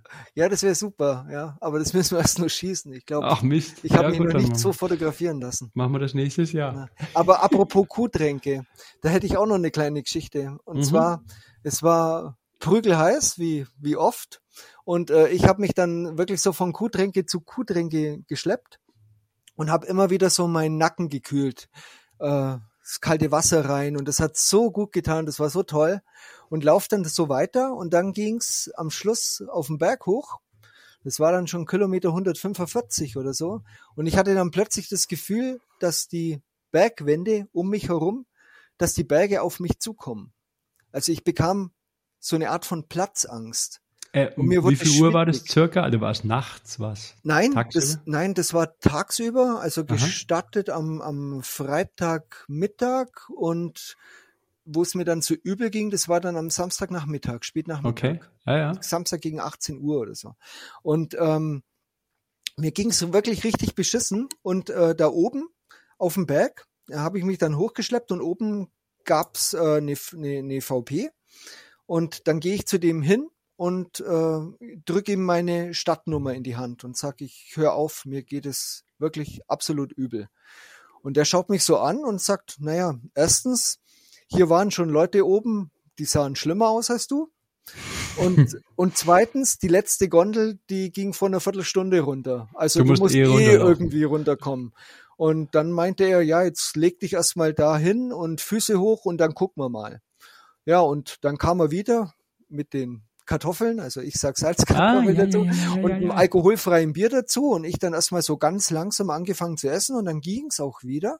Und dann habe ich ihm die Geschichte erzählt, dass ich mich so von Kuhtränke zu Kuhtränke geschleppt habe. Und dann hat er mich ausgelacht und meinte, dass dadurch, dass ich immer das kalte Wasser in den Nacken rein hab, habe ich ähm, Hast deinen Kreislauf ruiniert. ich habe die Sauerstoffzufuhr im Kopf gestoppt. Er meinte, das ist gut, wenn ich das mache, wenn ich wenn ich Nasenbluten habe, aber nicht, wenn ich Sport mache. Also das war absoluter Quatsch. oh, again what learned. Ich also, habe nicht, ich habe an das habe ich ich, nicht na, gedacht. wenn ich, wenn ich ähm, einen kalten Umschlag mache und also äh, kalten Waschlappen hinten an, ans Knack, Mhm. Passiert was? Du Naja, reduzierst es- die, naja, die, die Arterien, Blutzufluss. Arterien ziehen sich zusammen und äh, die die äh, Blut äh, äh, also Sauerstoff Mhm, mhm. Bluttrans äh, Sauerstofftransport übers Blut äh, funktioniert nicht mehr so für den Kopf. Also ähm, klar, du stoppst dein Nasenbluten und äh, du stoppst auch ähm, Ja, die. Sauerstoffzufuhr Bei- deines Kopfes. bei- ja, es Bei macht wahrscheinlich, Stunde, es macht ja. natürlich nichts aus, wenn du einfach mal einmal deinen äh, Nacken kühlst und so und alles ist gut. Aber ich habe das ja permanent gemacht über einen kompletten Nachmittag. Immer Ja, wieder, immer wieder. plus- Also das war Plus, Das man, man muss ja dazu wissen, jetzt, ähm, der Körper ist ja nicht dumm. Er reduziert halt, ähm, sagen wir mal, bei Stunde 30 hm, ungefähr oder 25 Ja. und dann doch die ähm, nicht notwendige Blutzirkulation. Und wenn du die auch noch reduzierst, dann gehört halt dann der Kopf auch dazu. Na gut. Genau, ja. Und deswegen ähm, ging es mir nicht ganz so ideal. Ja. Aber nach einer halben Stunde hat's wieder gepasst und ähm, ja. Also da habe ich dann auch gemerkt, dass ähm, dieses äh, normale Essen hat mir dann auch gut getan. Also keine Riegel oder sonst was, sondern wirklich ehrliche Kartoffel, ein ehrliches Bier dazu und dann funktioniert's auch wieder. Die Frage, ja, für, für, aber das hat jetzt mit dem Chiemgauer nichts zu tun. Ne? Mhm. Ähm, tun Ultraläufer eigentlich teilweise ganz ähm, diese Gels und Riegel negieren und richtig normale essen? Nee, ne? Man kommt auch als Ultraläufer auch nicht rum, ne? Weil mhm. man hat ja nicht immer so gutes Essen, ne? Ja, äh, ist zum einen, zum einen das natürlich klar, Transportgeschichte, aber zum anderen ist auch jeder anders. Also es gibt Leute, die können sich jede Stunde in den Riegel reinpfeifen. Ich kann es nicht. Du kennst auch solche, ne? Und ähm, bei mir ist es dann eher so, je länger ich unterwegs bin, desto normaler in Anführungszeichen muss das Essen werden. Also bei Kilometer 140 werde ich keine Pizza ausschlagen. Ja, du wirst lachen, äh, weil du sagst jede Stunde. Ähm, also ich so als Halbtriathlet würde dir sagen, du brauchst jede Stunde drei Riegel. Mhm. Drei, also Gels. Ja, aber das muss der Und das Körper ist halt auch die Stunde von, ne? das ist halt die Sache. So Triathleten ja. können das dann irgendwie so fünf, sechs Stunden lang essen, aber wenn man halt 30 mal drei mhm. hat jemand Geld und genug Kapazitäten im Rucksack für 90 Riegel. es geht einfach nicht. Nee. Irgendwann muss dein Körper mal auf normales Essen wieder umschwenken. Ja, denke ich auch. Ja. ja. ja. Außerdem muss man ja auch sagen, wir sind ja auch ein bisschen die Spaßläufer-Generation oder, oder, äh, die Spaßläufer. Ja, und genau, dazu nochmal, weil wir müssen ja über Kinderwahl reden. Darf, das ist beim das, Spa ne? das Spannende. Hm. Starten da Spaßläufer, starten da Ambitionierte? Also, so wie ich das jetzt verstanden habe, müsste es irre schwer sein, überhaupt dann einen Startplatz zu kriegen, weil pff, 50 also, Leute aus Deutschland, die so einen coolen Berglauf 100 Meilen machen wollen? Müsste sich eigentlich innerhalb von fünf Sekunden finden lassen. Also ist es schwer, einen Startplatz zu kriegen? Und wenn ja oder nein, das kannst du gleich sagen, äh, sind dann lauter alte Hasen, hast du ja schon gesagt, und es kommt kaum ein neuer nach? Oder sind da, ja, wer, wer startet da? Also es ist aktuell nicht schwer, einen Startplatz zu bekommen. Es sind noch ein paar Startplätze auch zu haben, aktuell mhm. für den Lauf. Wir reden von 2022, ja. Genau, genau. Äh, am, am 29. Juli, glaube ich, ja, oder 28. Und ähm, ja, also äh, das ist aber auch irgendwo ein bisschen so Corona-bedingt. Also da haben alle, also Gerhard vom Unit hat es ja auch irgendwie gemeint, dass mhm, da irgendwie ja. zurzeit nicht so der große Run ist auf sowas. Ja. Ne? Also es ist aktuell auf jeden Fall noch gut was zu bekommen. Ähm, es sind es ist so ein Kern an alten Hasen da, aber der hm, verändert sich auch immer. Also springen immer wieder welche ab, weil sie irgendwann mal vielleicht so sagen, ja gut, jetzt reicht's ja mal. Hm, klar, ich meine, ähm, das, der Lauf nimmt natürlich auch irgendwo Energie für andere Sachen weg und irgendwann will man vielleicht auch mal was anderes wieder sehen. Keine Ahnung.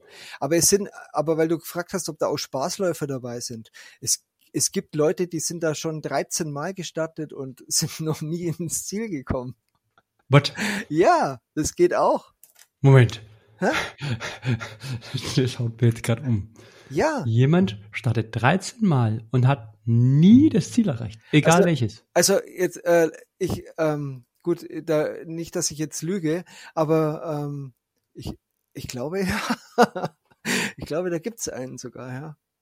Also, Moment, ähm, das, ist, also, das ist einer der coolsten Säuer, die ich jemals gehört habe, weil das, der muss ähm, entweder eine unglaubliche Motivation haben oder er muss einfach Spaß daran haben, auch nicht das Ziel zu, zu sehen.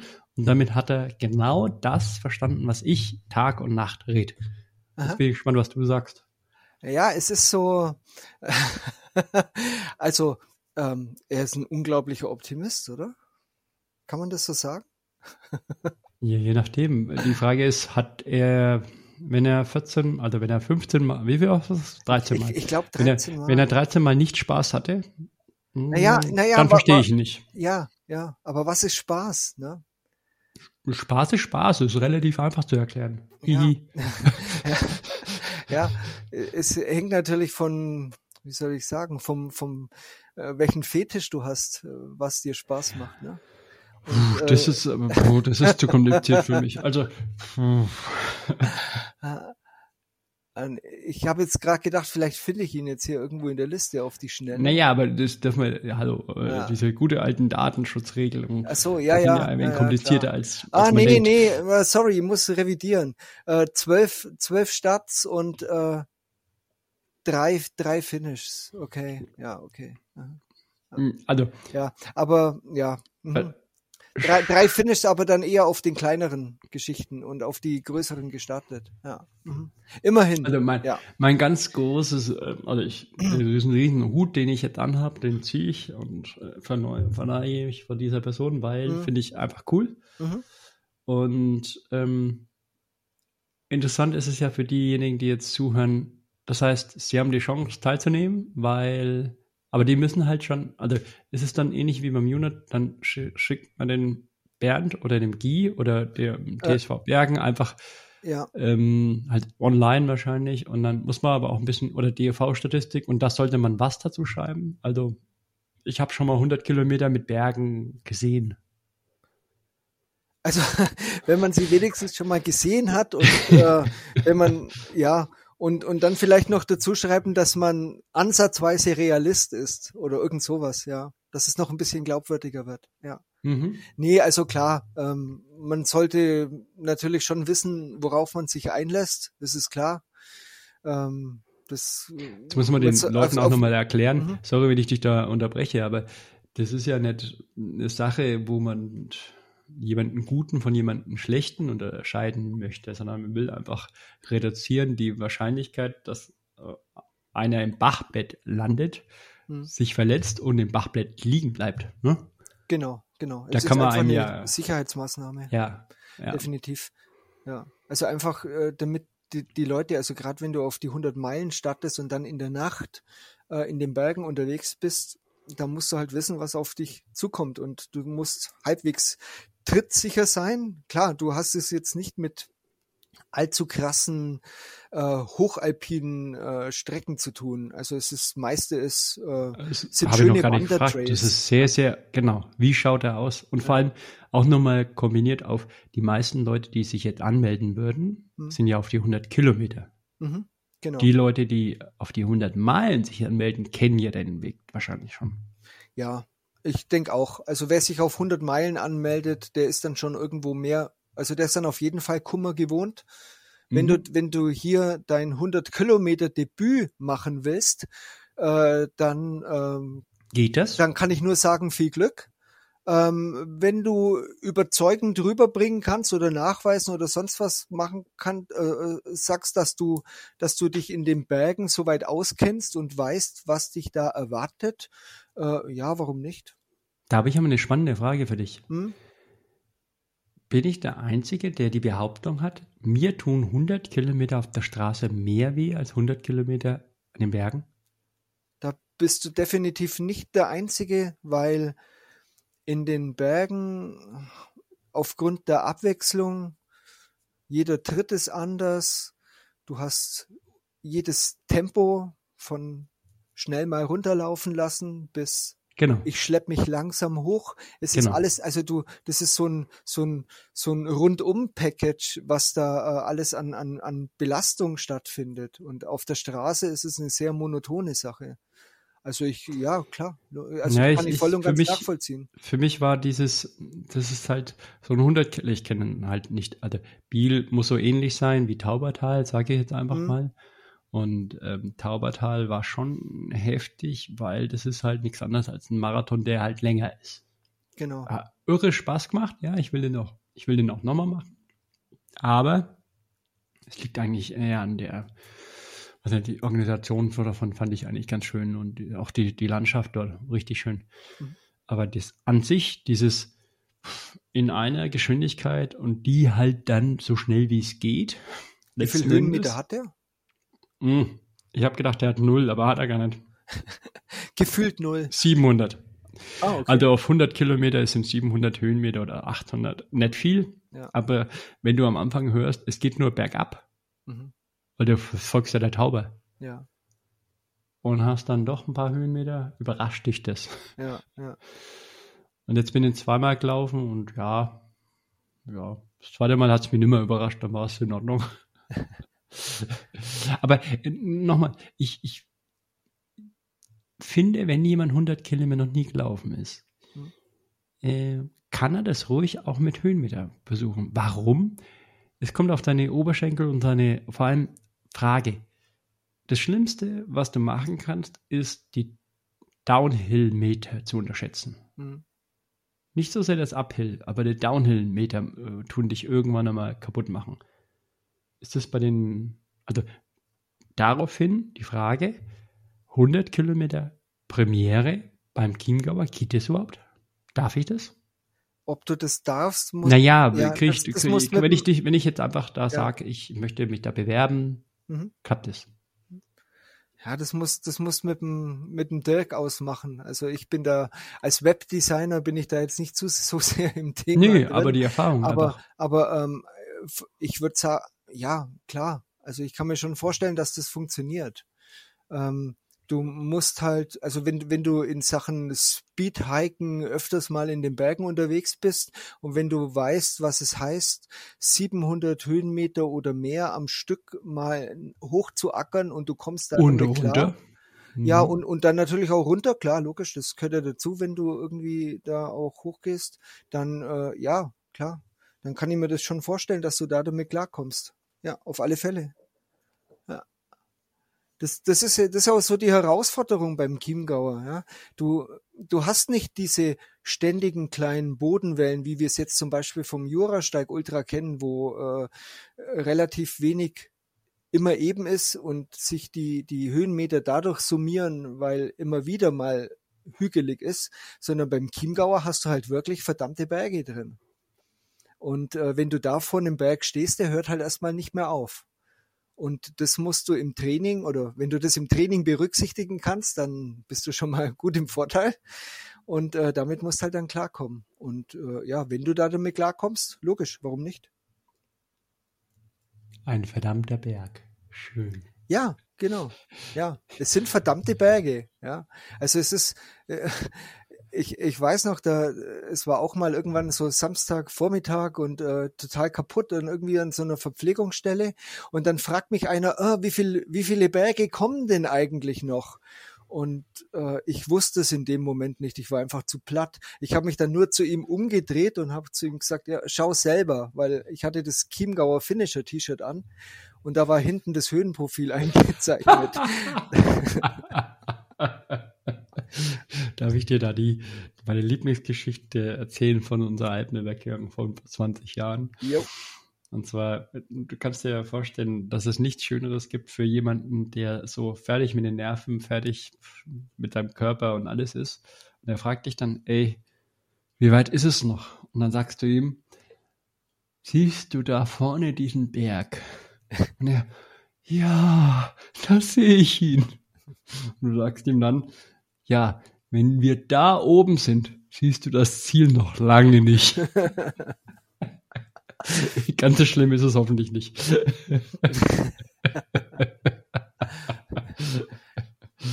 ja, nur nee. noch eine Serpentine, dann sind wir oben. Äh, ja, genau. Ja. Du erinnerst dich, ähm, oder dieser, dieser zweite Satz, den jeder von uns kennt. Mama, Papa, wann sind wir endlich da? Genau. Okay, Nein. das führt jetzt aber ein bisschen zu weit. ähm, also ich, ich, ich muss dahin zum Chiemgauer, das war mir schon bewusst, weil, warum sage ich, das ist so unfassbar schön. Ich weiß gar nicht, also der Innsbruck ist auch schön. Also der, der Innsbruck Alpine Trail Festival Zeug. Ähm, mhm. Aber das ist ja eine, äh, das ist ein Festival. Mhm. Ne, ist was ganz was anderes, kann man dann nicht mit dem Chiemgauer vergleichen. Und was ich jetzt heute gelernt habe, 150 Leute insgesamt. Mhm. Also ich, ich hoffe, muss ich mal ganz ehrlich sagen, dass es in Zukunft ein paar äh, Leute auch mehr sind, weil so cool wie das ist, was du da beschrieben hast, ist, da müssen eigentlich pro Jahr mehr mitmachen als 150. Das ist ja, wie sonst soll man denn da in Zukunft überhaupt einen Startplatz kriegen? also, ja, also, und ich meine, die Gegend kenne ich jetzt nicht so genau, aber von den Bildern, die ich jetzt von euch gesehen habe. Ja. ich Also- fahre halt immer leider nach Österreich da vorbei.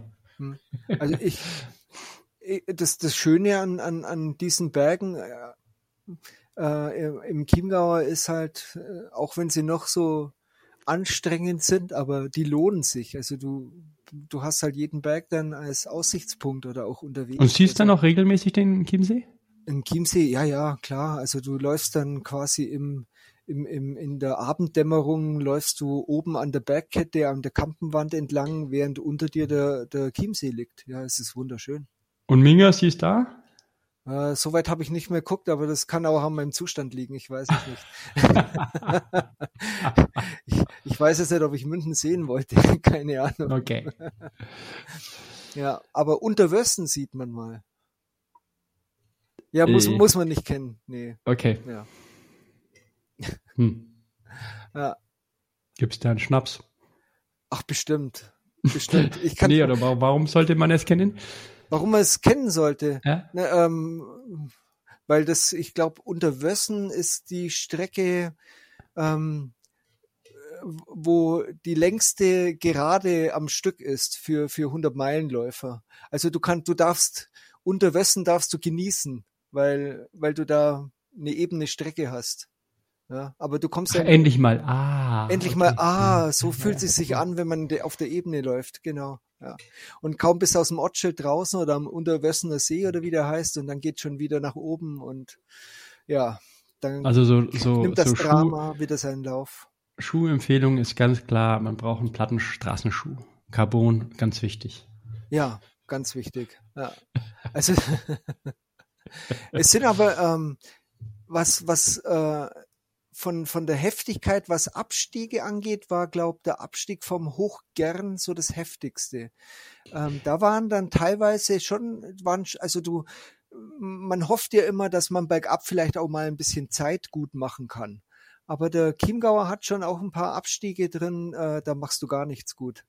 Und äh, also 99 Prozent ähm, laufen mit Stöcke oder Stöcken. F äh, es machen viele, ja.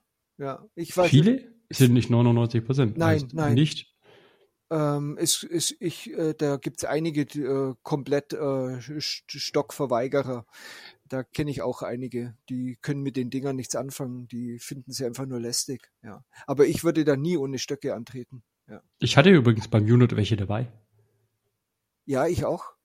Na, weil du geschrieben hattest, ich hatte keine dabei. Ich Ach, konnte sie bloß, ich, ich ach, konnte hatte, bloß, ach die, die waren hinten ich, drauf. die oder? waren in meinem Köcher, weil, Ach, jetzt, ähm, weil ich, meine, meine Hände waren eingefroren, ich konnte nicht mehr festhalten. Ich vergaß, stimmt, stimmt. Das selbstgenähte Köcher. Ja, Ah, das habe ich vergessen. Stimmt. Okay. Alles also klar. äh, Stöcke bitte mitnehmen und Köcher auch. Und ja. man ja. braucht halt immer jemanden, der hinten reinsteckt, dann, also, oh. Aber ich kann dir, ich, ich kann dir garantieren, dir werden die Hände höchst, höchstwahrscheinlich, bei nicht 31, einfrieren. 31. Juli sehr wahrscheinlich. ja, ja, außer, außer es gibt natürlich einen ein, ein, ähm, Wetterumschwung, heftiges Gewitter und dann gehen die Temperaturen in den Keller. Das habe ich da auch schon alles erlebt. Dass, ja, dass aber ich, Bernd, dann fühle ich mich wieder zu Hause. ja, dann ist halt super. Ja, ja. Ich werde dich zu Hause nicht besuchen, wenn das so ausschaut bei dir. Naja, du weißt, du kennst ja jetzt unser Wetter, Ja. nachdem du im April hier warst. Auf jeden Fall, ja. Und ähm, so bodenmäßig, wenn die Leute jetzt auf Schuhe schauen, es ist sehr ausgesetzt. Das heißt, die brauchen,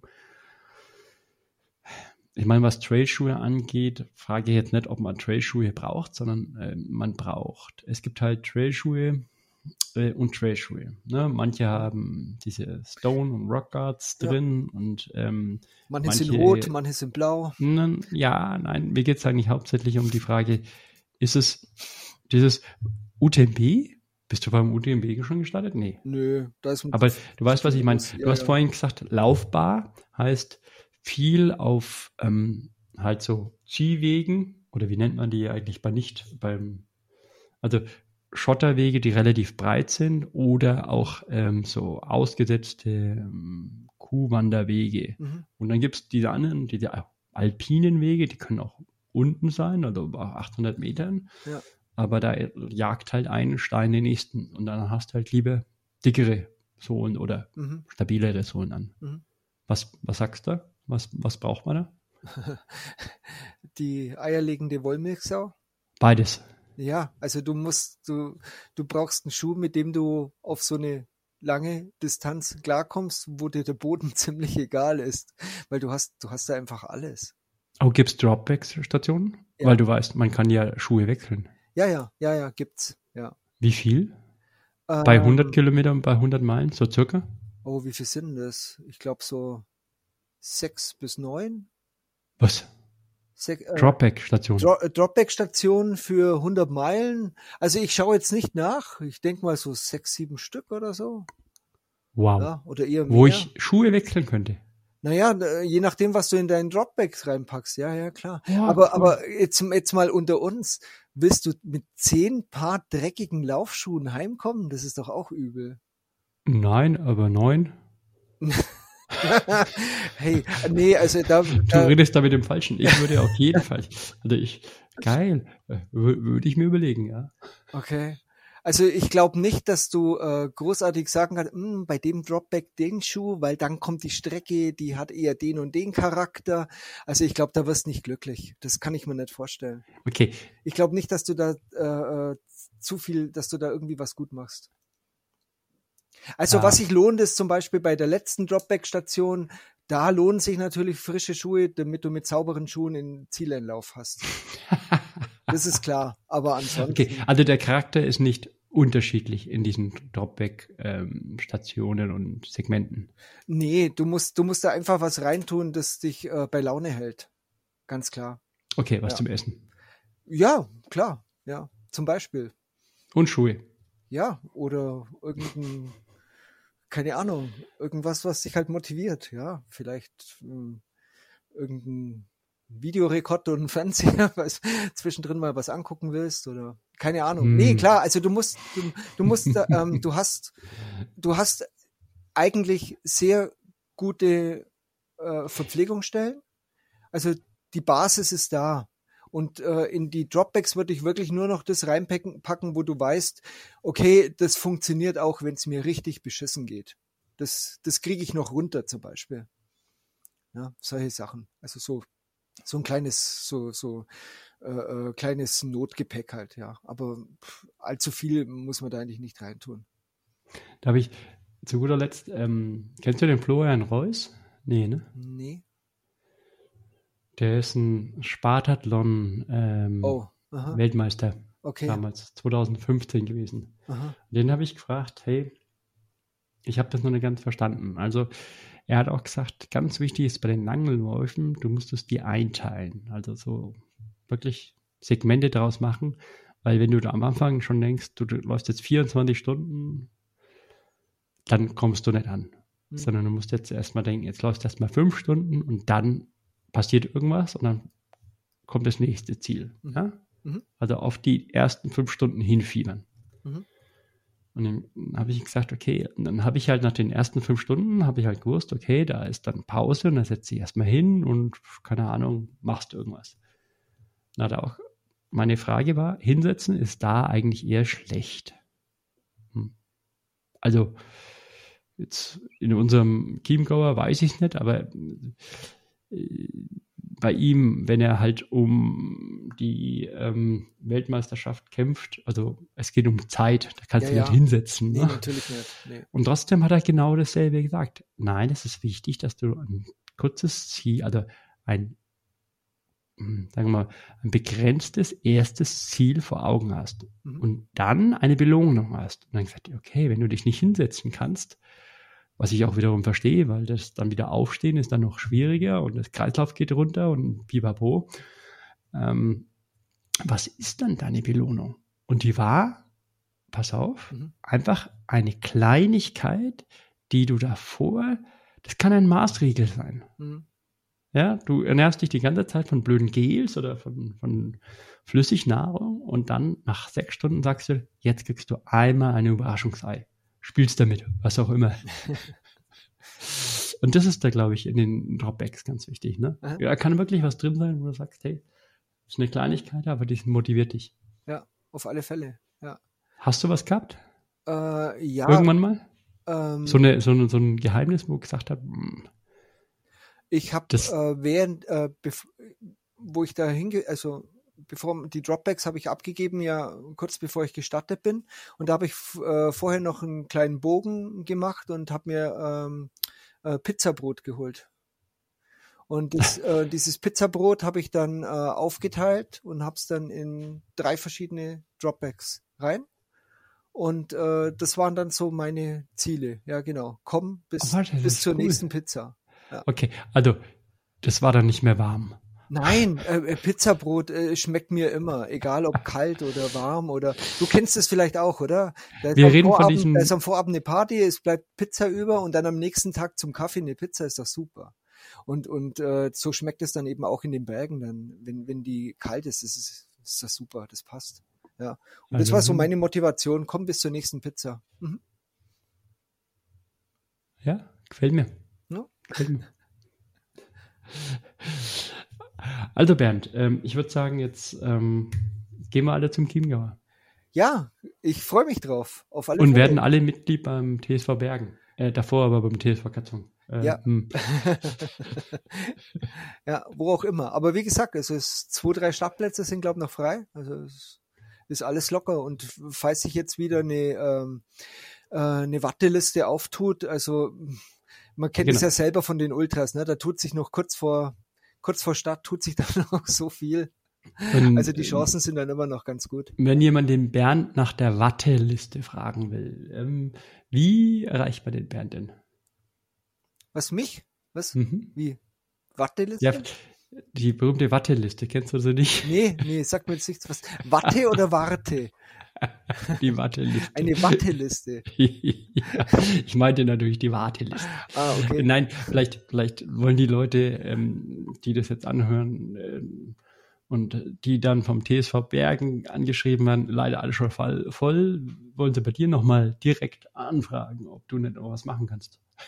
Ja, klar. Äh, wenn, wenn, sie sollen dann einfach im Dirk äh, schreiben, also muss natürlich auch unter uns bleiben. Ähm, ähm, ja klar. Genau, also bleibt alles. Genau, Bernd, genau. Äh, mein mein mein bester Kumpel Bernd hat gesagt, dass ich da noch mitspielen darf.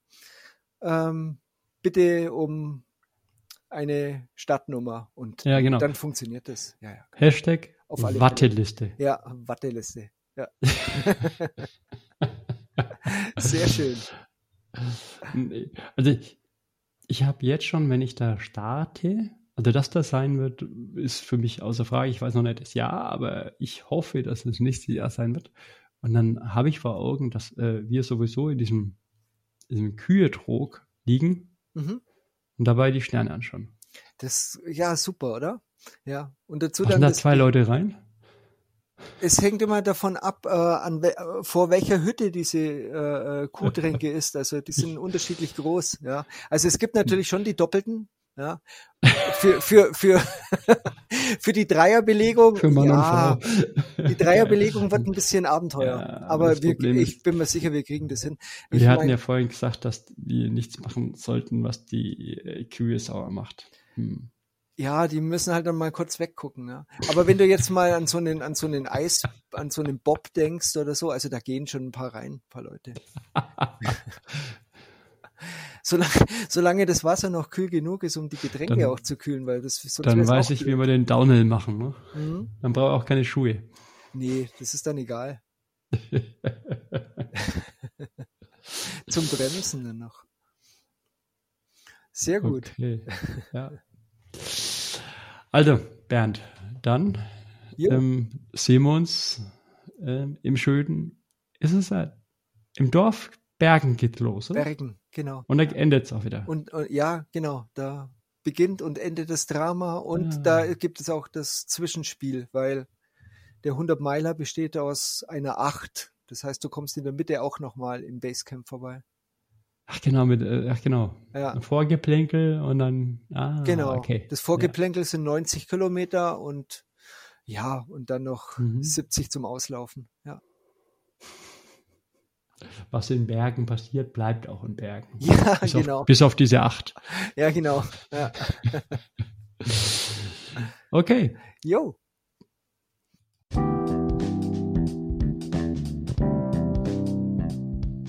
Vielen Dank, Bernd, für deine Geschichten äh, rund um den Chiemgauer, den C100. Wenn ihr euch auch jetzt dafür interessiert, dann äh, einfach auf die Internetseite chiemgauer100.de oder ihr schreibt Bernd, Bernd Spring, einfach mal auf Facebook an. Oder schreibt einfach in unsere Facebook-Gruppe äh, der Morgenspaziergang. Äh, ich denke, da werden wir euch auch bestimmt äh, helfen können. Und ansonsten, ihr kennt euch aus. Kommentare, äh, Feedback gerne über Facebook oder Instagram. Am besten noch über Facebook äh, unsere Gruppe an uns richten. Da freuen wir uns immer natürlich auch über Bewertungen. Also, schöne Woche euch.